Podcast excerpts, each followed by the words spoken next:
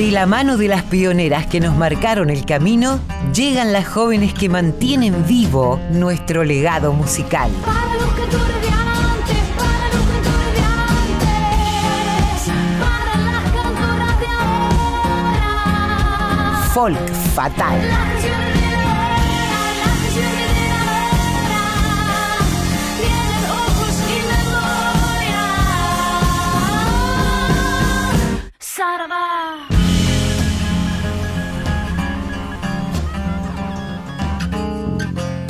Buenas tardes, Mavi, bienvenida. Qué bueno encontrarnos una vez más aquí en Cien Volando. Bueno, en Folk Fatal en realidad, ¿no? Este ya es el espacio de Folk Fatal que nos va a acompañar hasta las 5. Así es, buenas tardes a todos y todas. Un placer volver a encontrarte, querida Colo, eh, con mucho para contar hoy eh, en el Día del Folclore.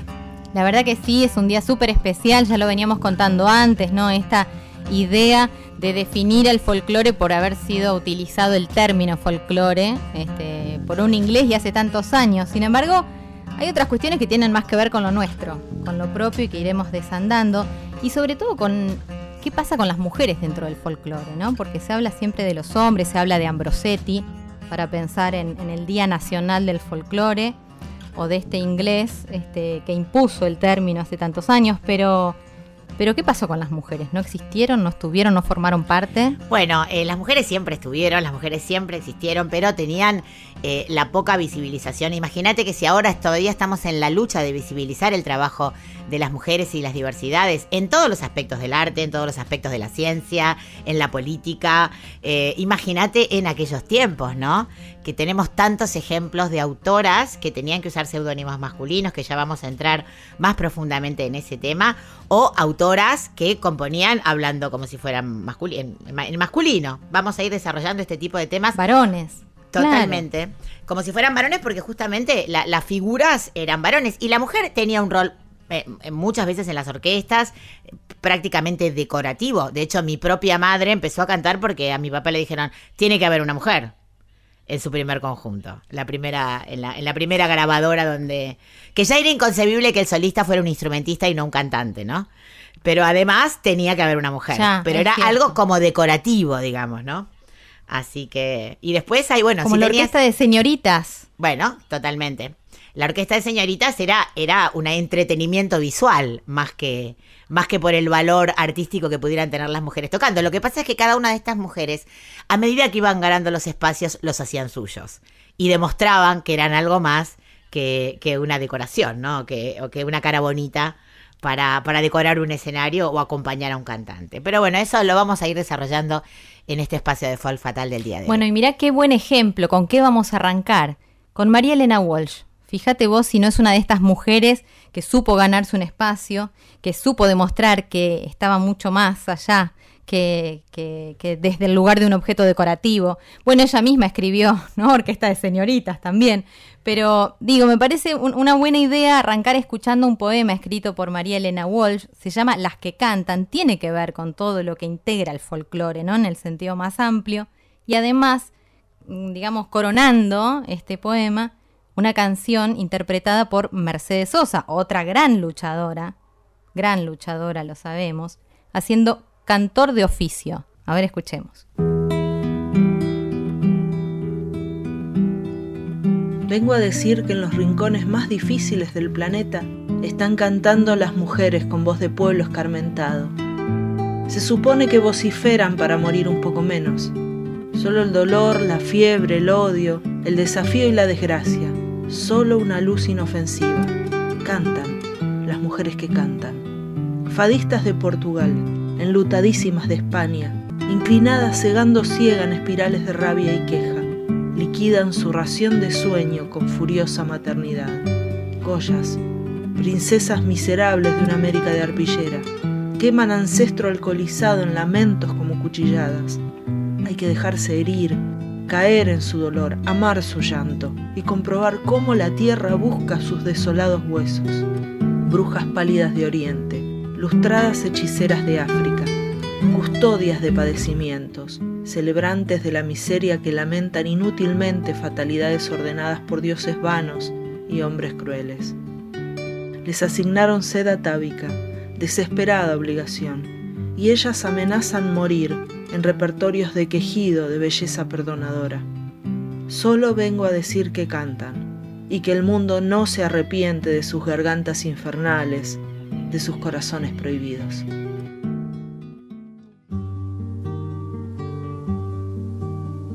Mi oficio de cantor es el oficio de los que tienen guitarras en el alma.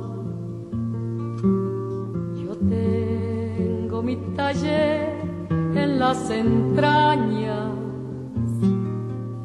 y mi única herramienta es la garganta.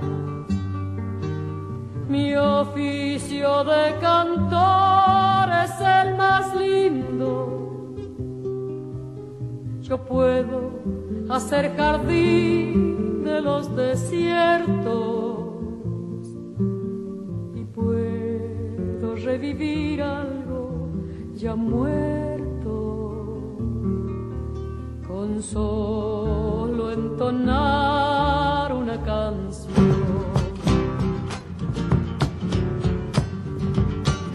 Yo canto siempre a mi pueblo,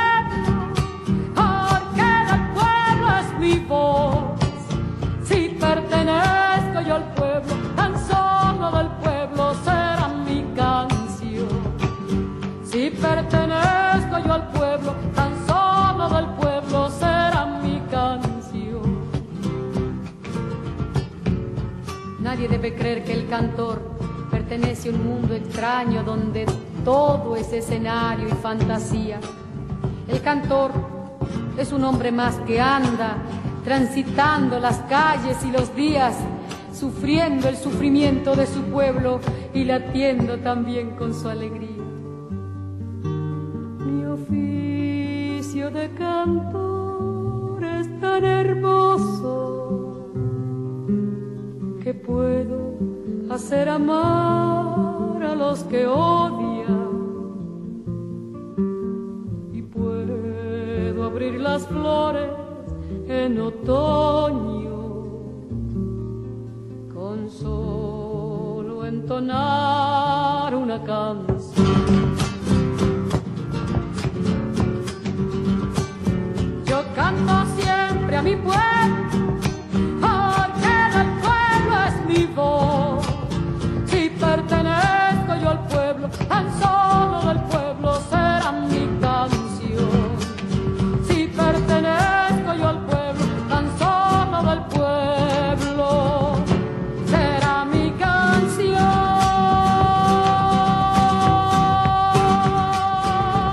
Estaba, lo que escuchábamos era Las que cantan, un poema de María Elena Walsh en la voz de la actriz del equipo, que es Victoria Egea. Ella no quiere que la nombre, se sonroja, me dice, no, eh, no, bueno, digámoslo que además de ser una gran productora, es una actriz. En primera instancia, actriz, luego devenida en productora. Y, y eso se notaba cuando la escuchábamos interpretar este hermoso poema de María Elena Walsh. Y bueno, y después Mercedes Sosa, como te decía, haciendo de Morelli, cantor de oficio.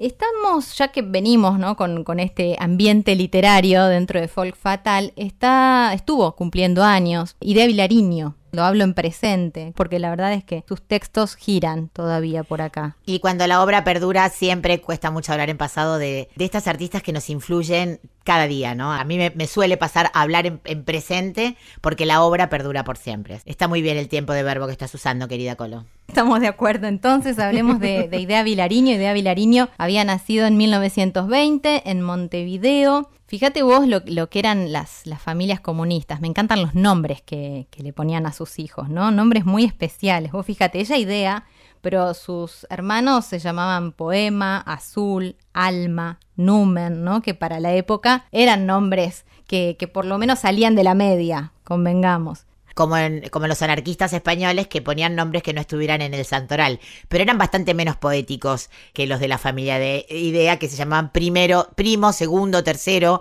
y nombres de filósofos griegos, Sócrates, Platón, etcétera. Estos eran bastante más poéticos y más acorde a, a, a lo artístico, ¿no? Es cierto, bueno, en el seno de esa familia que de algún modo estamos describiendo fue que se crió Idea Vilariño, que se destacó en las letras desde muy joven. Ella ya a los 15 había comenzado a escribir algunos diarios que luego se fueron publicando.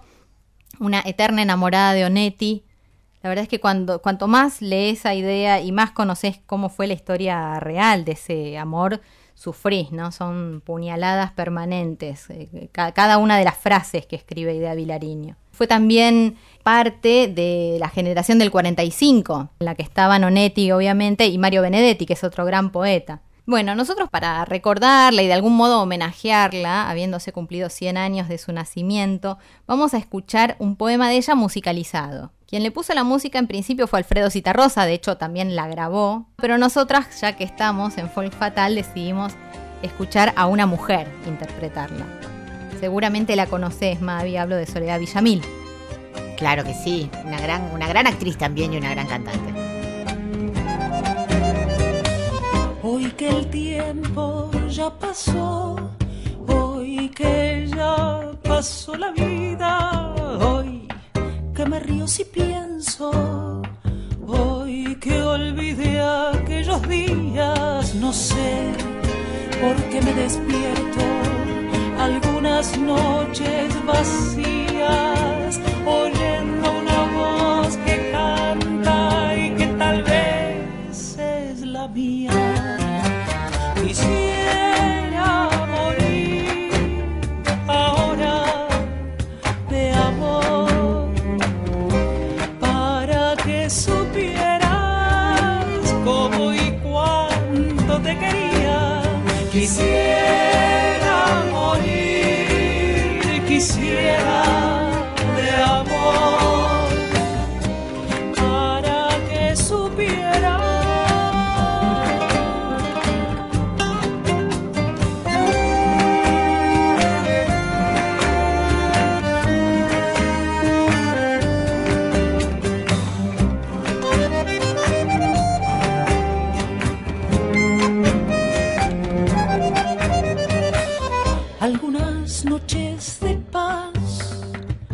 si es que las hay todavía, pasando como sin mí por esas calles vacías, entre las sombras echantes y un triste olor de glicinas, escucho una voz que canta y que tal vez es la mía. Quisiera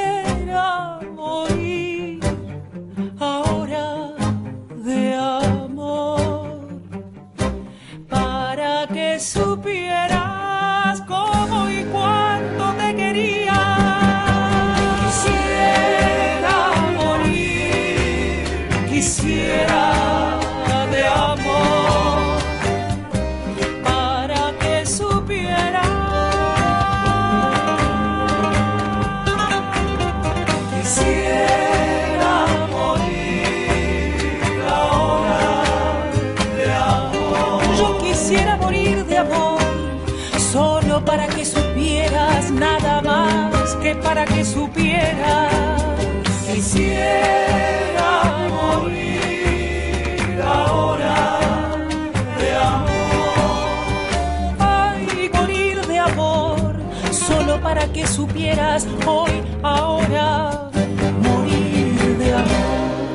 Escuchábamos la canción y el poema de Idea Vilariño, la música de Alfredo Cita Rosa y la versión de Soledad Villamil. Hoy en el Día del Folclore, Día Nacional y, también Universal del Folclore, nos dedicamos a recorrer la música de las mujeres que han hecho historia, ¿no? que han aportado su, granito de, de arena.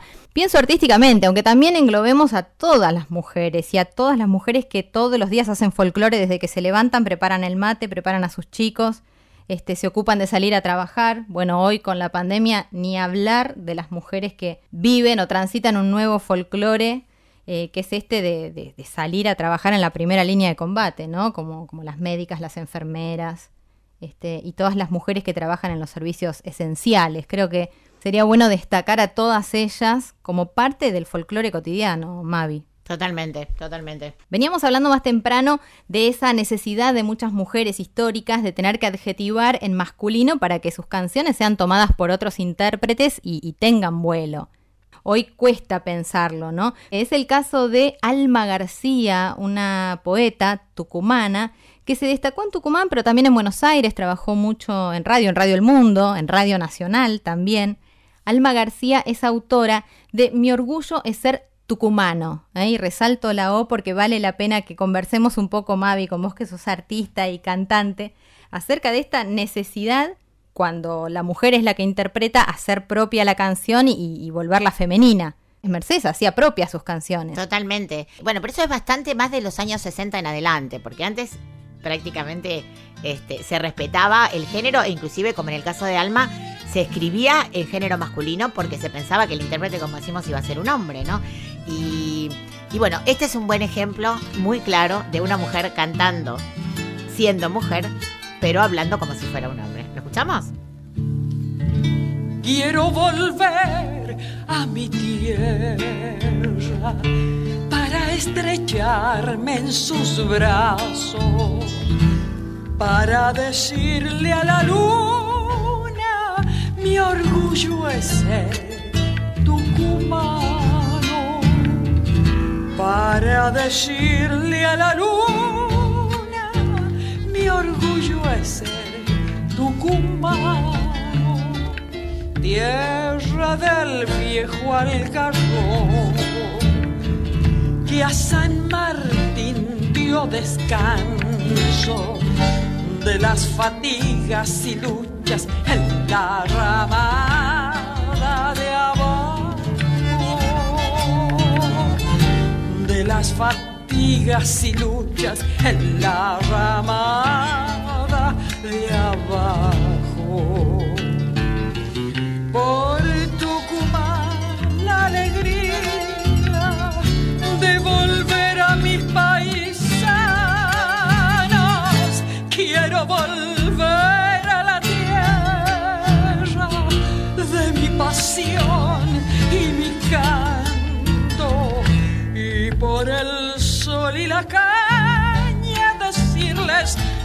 soy tucumano.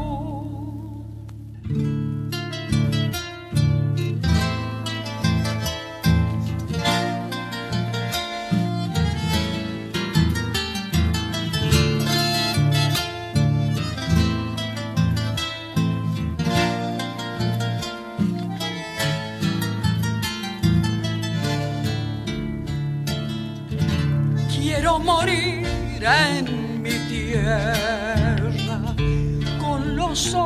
zorzales cantando que me siembren en Amaya para volver vidaleando que me siembren en Amaya para volver vidaleando targos, jazmines, azares perfumarán mis recuerdos cuando los cuente al cochuna y en Ciambón los hagan canto. Cuando los cuente al cochuna y en Ciambón los hagan canto por Tucumán alegría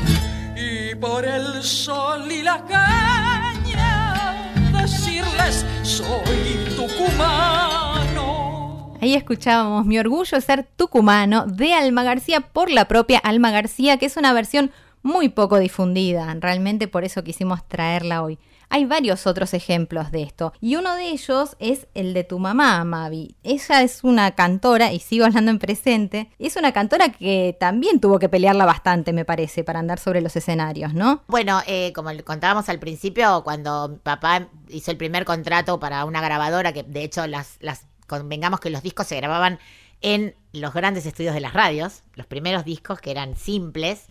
Eh, evidentemente le dijeron, hace falta una chica, una, mujer, y mi mamá, que había cantado siempre, pero de manera doméstica, familiar, bueno, hermana de Domingo, mi papá Domingo y, mi mamá se conocían desde chiquitos, y ella los acompañaba, sus actuaciones, etcétera, se subió al escenario, se vistió de gala y empezó a cantar, demostrando además que no solamente se ganó el lugar, sino que creó un estilo, una forma, por ejemplo, ella empezó a grabar muchas canciones que eran de muchísima vanguardia, de, de avanzada total a Carmen Guzmán y Belisario Pérez, ¿no? Y por ejemplo, muchas de las letras de Belisario que estaban escritas para una mujer, mi mamá las cantaba cantadas para una mujer también. No modificaba al revés, o sea, no modificaba la, el género de, de esas canciones tremendas, de esos temazos de, de, Belisario Pérez.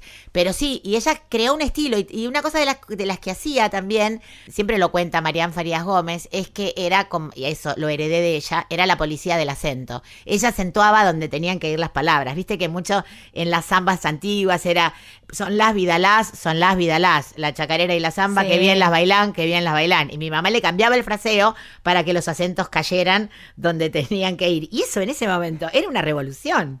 Porque era meterse sí. un poco con, con, la métrica de la canción, ¿no? Y eso en todos los discos, desde los años ya 50, lo, lo, lo hacía mi vieja. Y bueno, y también, como yo digo, tengo un montón de referentes. Mi vieja, sin haber tenido la notoriedad que tuvo mi papá, fue una, una, referente para muchas cantoras de la época. Sin ¿no? duda, y yo te diría de la actualidad también, ¿eh? porque cada vez conozco más pibas jóvenes que me la mencionan a tu mamá. Es interesante hoy rescatarla, escucharla y además escucharla en una grabación muy especial, porque aparece tu voz también, madre e hija. Sí, me quise hacer la Natalie Cole y, traer a la vida a mi madre. Entonces estábamos grabando este disco que es Sonco y el primer disco que grabé con la Folkis. Y encontré una joya que fue un disco de mi mamá que no se editó, que no, que no había sido editado. Y entonces, bueno, tomé de ahí la voz de ella e hicimos esta versión de esta, de esta canción hermosa que se llama Micholitay, donde conseguí cantar a dúo con mi mamá en un disco.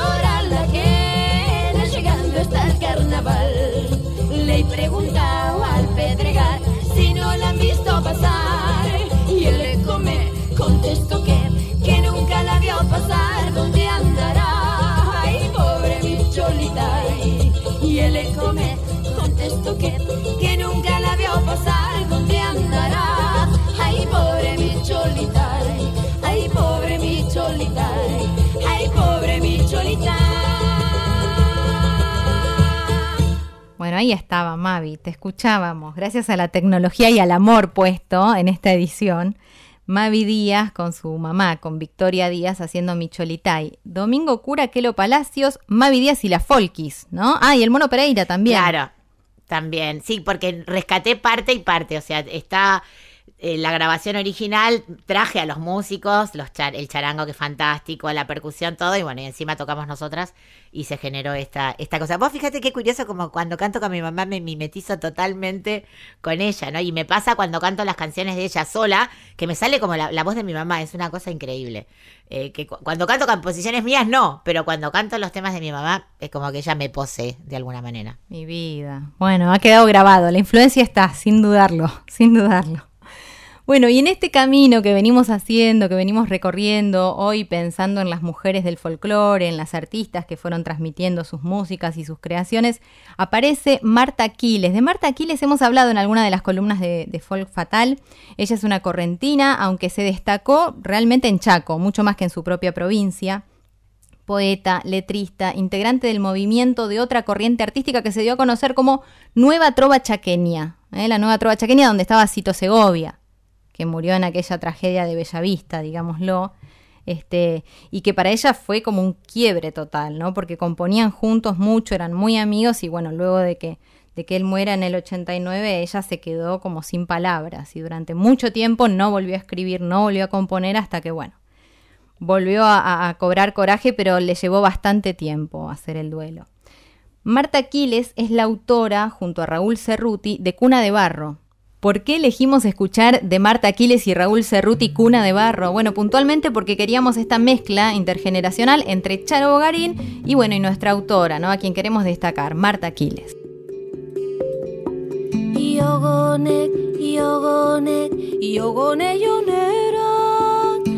Napiolek, napiolek, kola sasotak Ñejeta, ñakoyoy, tainekerunotek Napiolek, napiolek, kola sasotak Yogonek, yogonek, yogone yonera Napiolek, napiolek, kola sasotak Ñejeta, ñakoyoy, tainekerunotek Yogonek, Niño toba, niño toba, vamos a jugar. Piel de tierra seca, tiempo que vendrá. Niño toba, niño toba, no sabes llorar Ojos como noche, lejos tu mirar. Yogone, yogone, yogone, yonera Napiole, napiole, kola sasota Ñejeta, ñakoyoy, tainekerunate Napiole, napiole, kola sasota Niño toba, niño toba, ya sabes cantar tu canción pequeña, viento que se va. Niño toba, niño toba, ya puedes soñar que quizás el monte para vos será. Yogone, yogone, yogone, yonera. Napiole,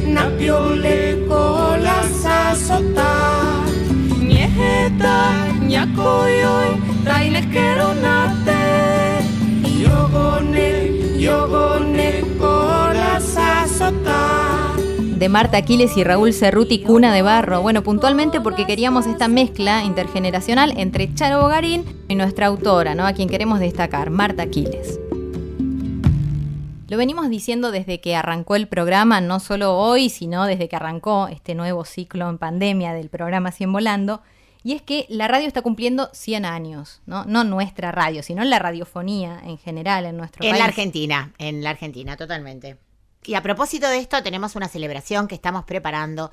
Le recordamos a la gente que, ah, para los que no lo sepan, que la radio se inauguró en un acto de Susini, por eso se llamaban Los Locos de la Azotea, desde la terraza del Teatro Coliseo, donde se hizo la primera conexión.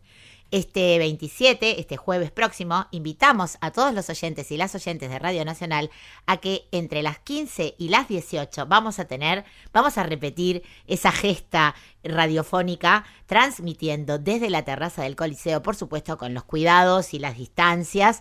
Vamos a tener la introducción de nuestro maestro de la radio Héctor Larrea y después Miki Luzardi y Eddie Babenco van a estar conectándose con distintos conductores de todos los tiempos en distintas radios para hacer este homenaje a la radio argentina. Así que atentos y atentas al dial. Esto va a ser eh, por todas las emisoras. Eh, entre las 15 y las 18 quedan todos invitados a ese momento que vamos a comenzar la celebración de los 100 años, porque no es que se celebra ese día que se cumple los 100 años, sino que de aquí en adelante hasta el 27 de agosto del 2021 vamos a estar celebrando la radio con muchísimos contenidos que estamos preparando para deleitar a nosotros para empezar, que cada vez que encontramos estas joyas fantásticas en nuestro archivo nos frotamos las manos y también para que los oyentes puedan eh, acercarse a la historia de la radio. Qué linda noticia, no la conocí y me encanta, buenísimo, buenísimo. Bueno, nosotros tenemos una muestra tal vez anticipada de lo que va a ocurrir ese mismo día del que estás describiendo, porque tenemos los micros de los 100 años de la radio que ya vienen girando desde hace ya algunos meses, podemos decirlo, aquí en 100 volando, fuimos descubriendo piezas históricas preciosas que nos llevan a viajar en el tiempo. Hoy estuvimos escuchando más temprano esos micros que promocionaban al cuarteto Leo allá por los 70 que son joyas. Perlas, perlas, perlas como esta que vas a escuchar ahora, Mercedes Sosa, la voz de María Elena Walsh, imperdible. Bueno, una gran conductora de radio. Bueno, más que conductora, ella era como una especie de columnista de actualidad en, un programa que se llamaba La Gallina Verde, que fue un programa histórico de la radio, ya que estamos hablando de, de historia, que recomiendo busquen, busquen. Y si no, si no se animan a buscar en internet, bueno, directamente escuchen el especial que, que está organizando Radio Nacional para este día. Hace un siglo, los locos de la azotea le pusieron cordura al mundo. María Elena Walsh, poeta argentina. Tantas veces me mataron, tantas veces me morí. Pobre de mí que en esta tierra nací. Aquí estoy como la tormenta, envejeciendo, cargada con mi cruz y noticieros. Y cuando el río suena, olor encierro. Y bueno, pobre de mí, que en esta tierra nací y en otra no sé vivir. Cantando al sol como la cigarra, después de un año bajo la tierra, igual que sobreviviente que vuelve de la guerra. 100 años de la radio en Folclórica 987. Hermoso momento de radio, escuchábamos a María Elena Walsh, hermosa escuchar la voz de vuelta de, María Elena, Mercedes Sosa, bueno, y ese sello, ¿no? Esa marca de Quique Pesó al comienzo y al final de cada una de estas perlas que también vale la pena destacar. Hiciste una nota, Mavi, Sí, tuve el placer de conversar con Loli Molina, una música tremenda, eh, compositora, cantora, guitarrista, que además, como, hago en como digo en la introducción de la nota, toca todos los palos y todos con, con excelencia. Realmente un placer conversar con ella. Y como siempre decimos, nuestras entrevistadas además no solamente nos conmueven por su legado artístico, sino también por, su posición en la vida, por, lo que piensan, eh, por lo que hacen, no solamente para que deleite de los que las escuchamos, sino también por su solidaridad. Eh, escuchemos la nota y nos vamos a enterar mucho más sobre Loli Molina.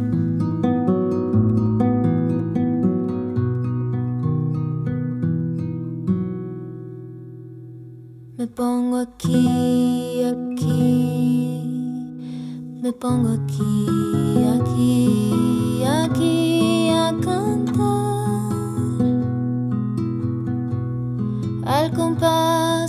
pensamiento, pensamiento extraordinario, solitario, solitario, solitario, el hombre solitario,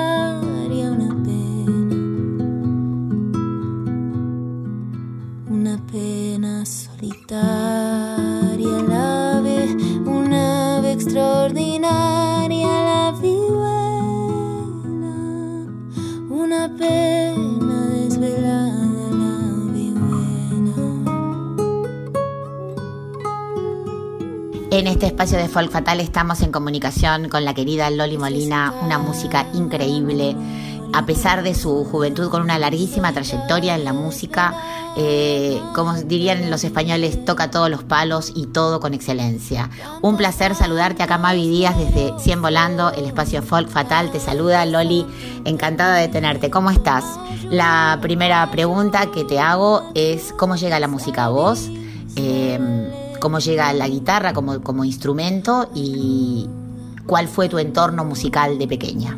Hola Mavi, hola a todos por allá en la radio. Para mí es un honor y un lujazo poder estar conversando con vos y compartiendo este ratito.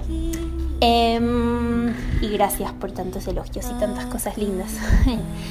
bueno, no vengo de una familia artística ni de músicos. Em, entonces mi contacto con la música fue súper intuitivo y yo creo que a partir de las clases de música del jardín se dieron cuenta que, yo tenía como una inclinación natural em, por este lenguaje. Entonces, bueno, me, incentivaron un poquito, pero definitivamente eh, siempre la música fue como un canal eh, muy propio, no heredado, no adquirido por el entorno, sino como algo que, que a mí siempre me, me habló y me invitó a, descubrirme a mí misma.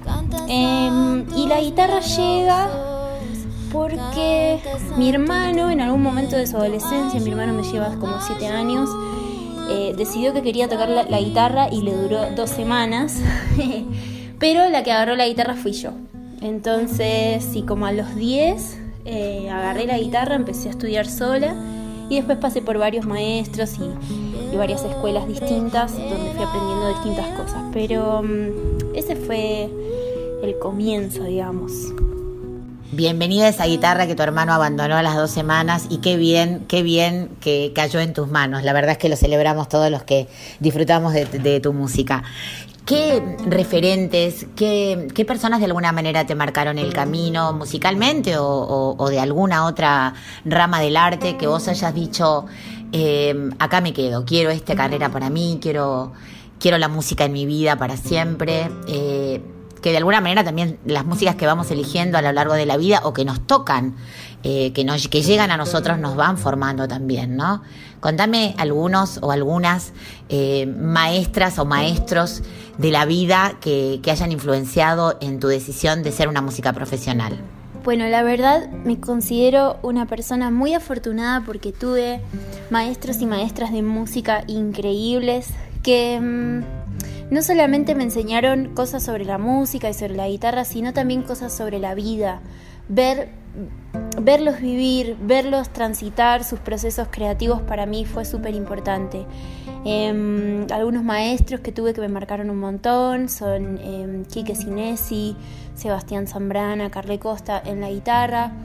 Y después, digamos, hay otro tipo de maestros que son esos maestros con los que no podemos hablar, pero con los que sí dialogamos de, de alguna manera, que también son como referentes de la música. Pero, por ejemplo, cuando veo a alguien como Johnny Mitchell, que es un personaje que siempre me intrigó muchísimo y a, medida que me fui como metiendo más, más, adentro de su obra y entendiendo su historia personal y cómo su historia está entramada y relacionada con su obra, que es increíble, vastísima, diversa, ahí dije, wow, yo sí quiero tener una carrera en la música que sea así, ¿no?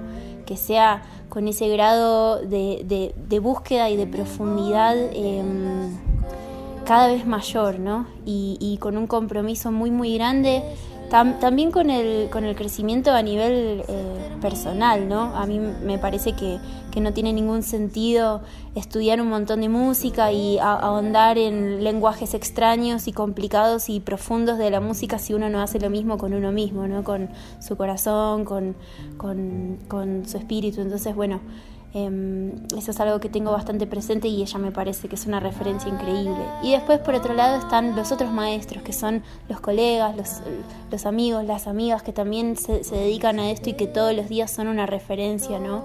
Em, y bueno, eh, justo en este disco tengo como el honor de compartir con Juan Quintero, que es un amigo muy querido y además él es una referencia también muy grande, él es un maestro en muchos sentidos. Está la canción de Edgardo, que también creo que es un tipo con una búsqueda personal y musical increíble. Entonces em, me siento muy afortunada de haber eh, podido tener y de tener en el presente a toda esta gente cercana y maravillosa. Curioso, la semana pasada, el sábado pasado, justamente estuvimos hablando de Johnny Mitchell en este espacio, justamente invitando a la gente al concierto que ayer dio Laura Ross en su homenaje en este proyecto que ella lleva adelante y hablando de, lo tremendamente reveladora que fue esta mujer para muchas de artistas de todas las generaciones y de todos los países del mundo, eh, con su tremenda coherencia eh, entre su vida y su música, ¿no? Y esa obra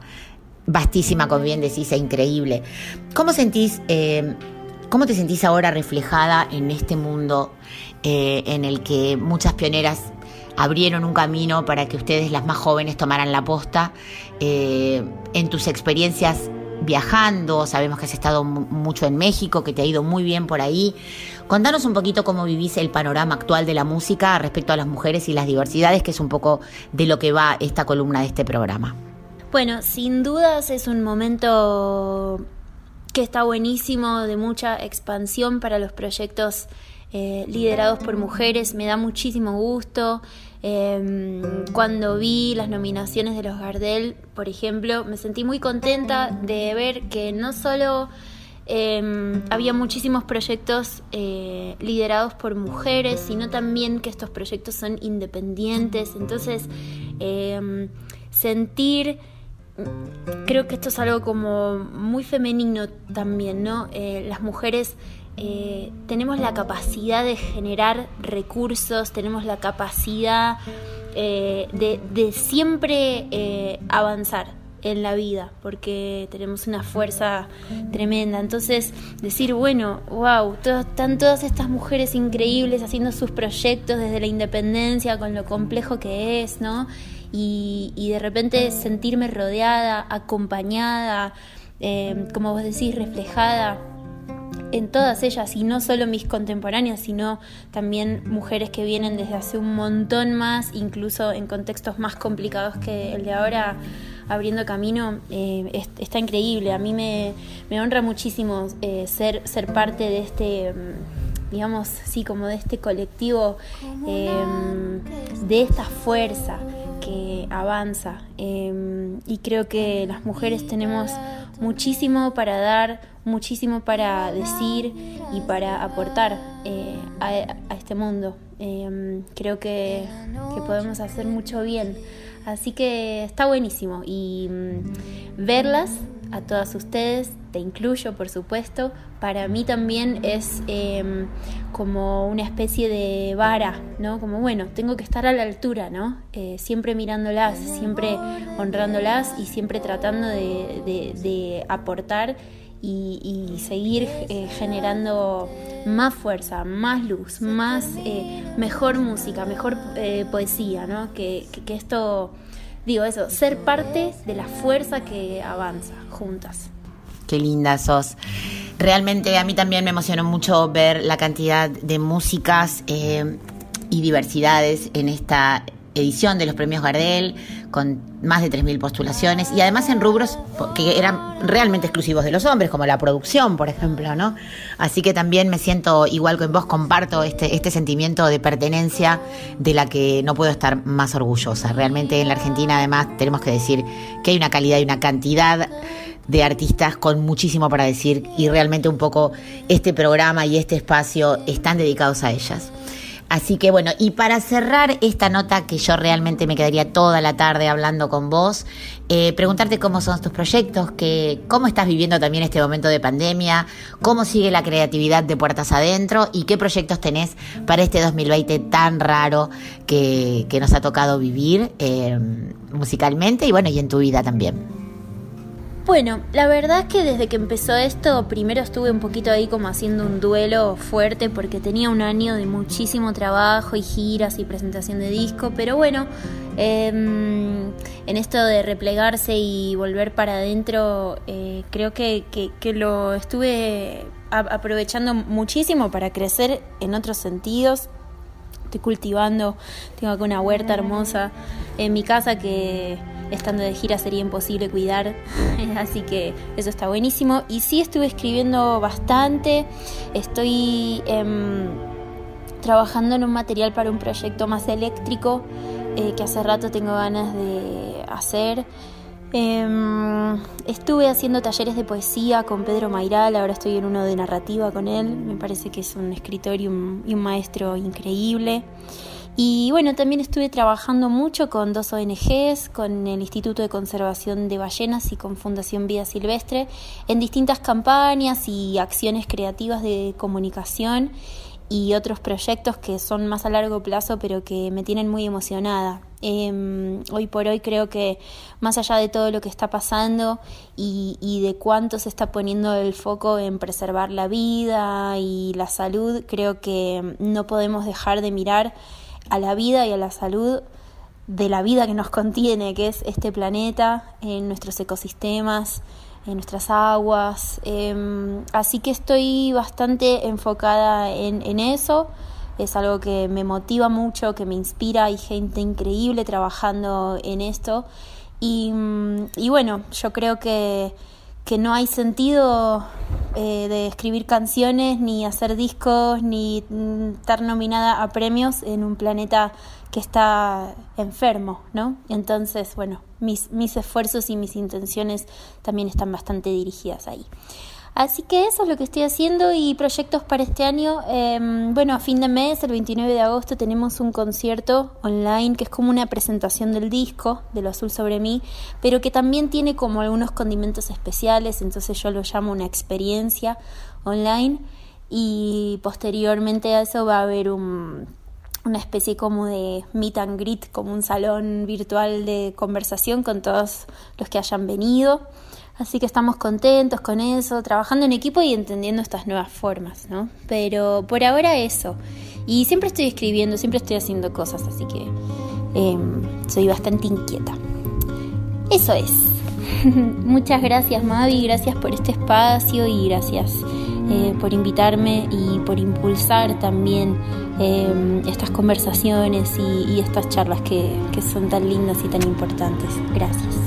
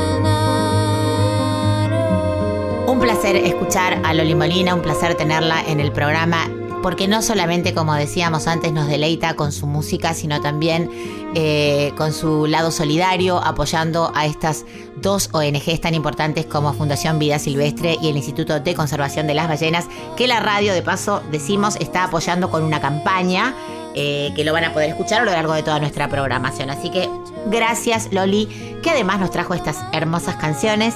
Abrimos la nota con este precioso tema llamado Martín. El segundo tema, como habremos escuchado, preciosa canción que comparte con el querido Juan Quintero. Y la última canción llamada Tigre. Todas pertenecen al disco que acaba de sacar el año pasado y que va a estar presentando también por streaming el día, ya les digo, 29 de agosto a las 22 horas Argentina, 20 horas México y que vamos a ir eh, anunciando a lo largo de la programación porque justo es el sábado próximo, así que lo vamos a recordar el sábado próximo para que también puedan disfrutar a Loli a través de vuestras pantallas.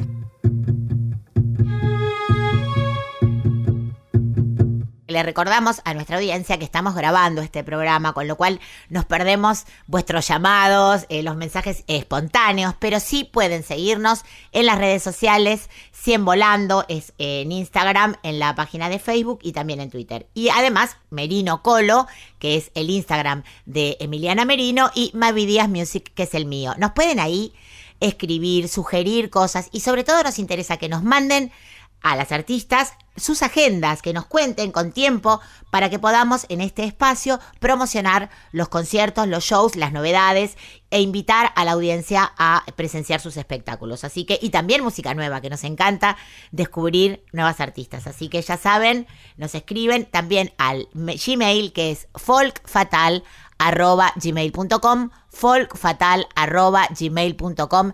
Recibimos de todo, como el botellero de nuestro barrio que compartimos acá con la Colo, que se nos mete por, se nos cuela por las ventanas de las casas.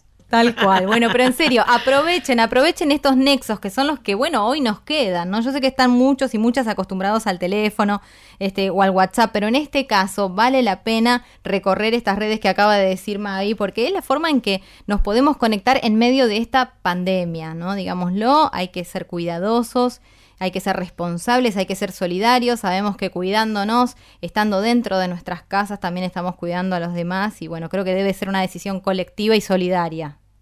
Totalmente. Colo, tengo, no puedo despedirme eh, antes de cerrar dándonos una mala noticia que bueno, hemos recibido con mucha pena el fallecimiento de nuestro compañero de radio Roberto Ábalos, un tipo queridísimo por todos nosotros, un cultor del folclore, un defensor de primera línea de nuestro folclore que ha acompañado a, por supuesto, a la familia Ábalos a lo largo de toda su carrera, pero además un gran amigo, un muy buen tipo, muy querido por todos nosotros, así que desde acá le mandamos a toda su familia y a todas sus amigas y amigos un abrazo cálido y nuestro, nuestro dolor, expresar nuestro dolor por la pérdida de este ser tan querido. Sin duda, sí, sí, me sumo, me sumo ese abrazo enorme a su familia. Además, sabemos que su mujer, que también estuvo internada por COVID, este, pudo zafar y hace muy poquito le dieron el alta, pero bueno, esta noticia que recibimos el miércoles, recordarás, Mavi. Así fue. nos, nos movilizó mucho, mucho, mucho. Muchísimo, muchísimo, la bueno, verdad que sí. Esto es cosa seria, ¿eh? así que hay que cuidarse. Insistimos con esta idea, la promocionamos, quédense en sus casas todo lo que puedan, salgan lo menos, este, lo mínimo indispensable y, y cuidémonos. Hay una manera de cuidarnos que es a través del arte, escuchando y compartiendo artistas que, que bueno, que nos salvan. Como digo yo, viste, los artistas a la larga son los que nos salvan, a todos, a todas, a todes. Vos, Mavi, sos artista y formaste parte de un colectivo.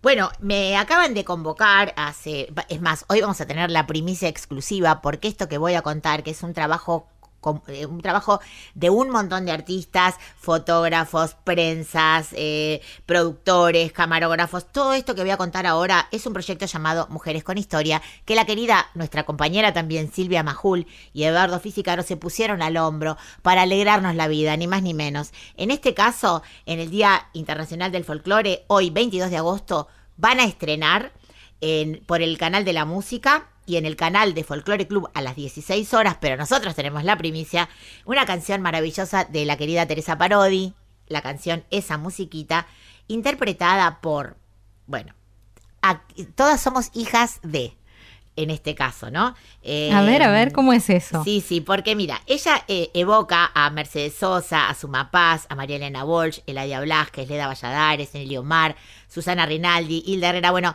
Teresa, Carmen Guzmán, una infinidad de, cantoras que son faro para nosotras, para las cantantes populares. Y en este, este caso eh, ha, convocado a hijas de grandes referentes de la música nativa, por ejemplo, Yamila Cafrune, Marite Verbel, yo misma, Florencia Dávalos, Ligia Piro, Daniela Toro, Carla Nieto, Flor Paz, Milena Salamanca, Rocío, eh, Rocío Ábalos y con el poema eh, de Verónica Parodi y va a haber bailarines, va a estar Gaby Ayala bailando, con la dirección y arreglos de Mariano Pérezon y la edición de Eduardo Fisicaro. Así que con la producción ejecutiva de otro querido compañero que es Agustín Nani y con la idea del Jume, que es eh, esta empresa que estos dos queridos amigos se han puesto al hombro. Es largo lo que dije, pero tenía que, no quería dejar de nombrar a nadie de los que participaron en este, en esto que vamos a escuchar fresquito, recién salido del horno en exclusiva para Folk Fatal y 100 Volando, esa musiquita.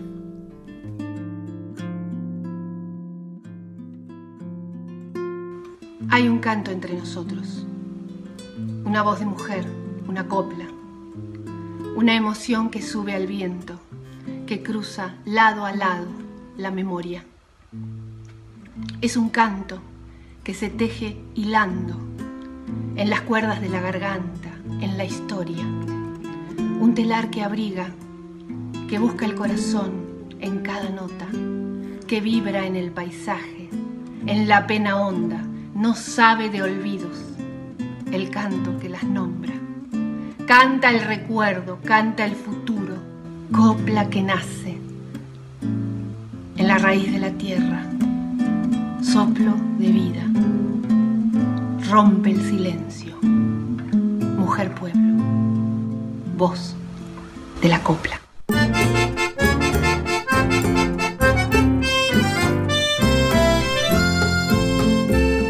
tanta soledad, tanta falta, tanta lejanía. Tanto no poder, tanta nada, tanta despedida. Tan dolor de puertas cerradas, tan dolor que humilla, pero en tu piecita delata esa musiquita esa musiquita del pueblo, esa musiquita tan arrastradita que suena, tan arrastradita. Cómo te acompaña y te mece, cómo te acaricia, cómo te vuelve la vida, esa musiquita.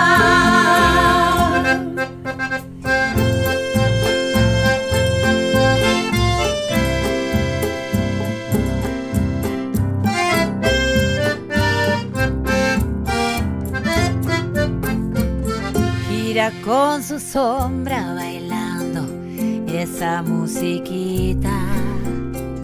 Vuela estremecida su falda, vuela estremecida. Desde que recuerdos la salva, mágica y sencilla. Llena de temblores dulzones, esa musiquita en la cara gris del espejo de la bailarina, su rubor de niña bailando, su rubor de niña,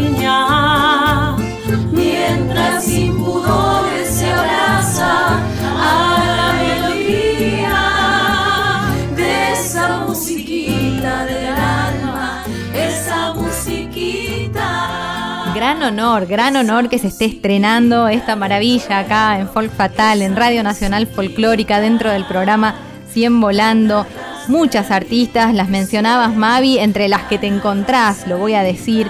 Recordemos, escuchaste la voz de Yamila Cafrune, de Marité Verbel, Florencia Dávalos, Ligia Piro, Daniela Toro, Carla Nieto, Flor Paz, Milena Salamanca y Rocío Sanjurjo Ábalos, con un poema de Verónica Parodi haciendo un clásico de Teresa. ¡Qué final! Espectacular final. Ya nos vamos, pero antes digamos un dato más, y es que a la gorra se va a poder contribuir eh, para destinar ese, esos fondos, lo que se reúna, al hogar al andar. Hay una caja de ahorro hay un número de CBU que es larguísimo, yo no quiero confundirlos, confundirlas ahora con tantos números, pero sí decirles que en las redes pueden buscar y allí van a encontrar todos los datos concretos para poder hacer sus aportes, ¿no? Em, gran final, Mavi. ¿Qué más se puede pedir? Gran final, gran final. Gran final, un final solidario con música hermosa y bueno, Eh, la música, como bien decís, nos mantiene, nos sana, nos cura y a nosotras nos sigue dando un enorme placer poder reunirnos con ustedes a través de la radio.